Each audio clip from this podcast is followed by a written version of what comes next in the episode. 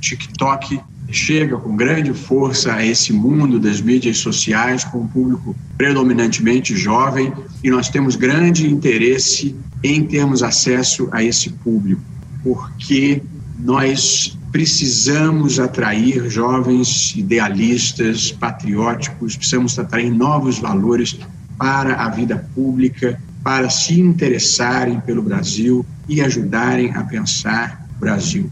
Foi com esse objetivo de atrair a atenção dos jovens para as eleições e para a política que o presidente do Tribunal Superior Eleitoral, ministro Luiz Roberto Barroso, anunciou em outubro de 2020 a parceria entre a rede social TikTok e o TSE. De lá para cá, nesses quase 10 meses, mais de 33 mil seguidores atenderam ao convite e passaram a seguir o tribunal nessa nova rede social. São mais de 180 vídeos já publicados. E as famosas dancinhas, dublagens, paródias e desafios que a gente sempre vê no TikTok também tem no perfil do TSE. Mas isso tudo é usado como ferramenta para levar informação e conscientização ao público mais jovem, sempre de forma bem humorada e descontraída. O vídeo com informações sobre os protocolos sanitários para as eleições municipais de 2020 alcançou mais de 1 milhão e 200 mil visualizações. No total, são mais de 341 mil curtidas.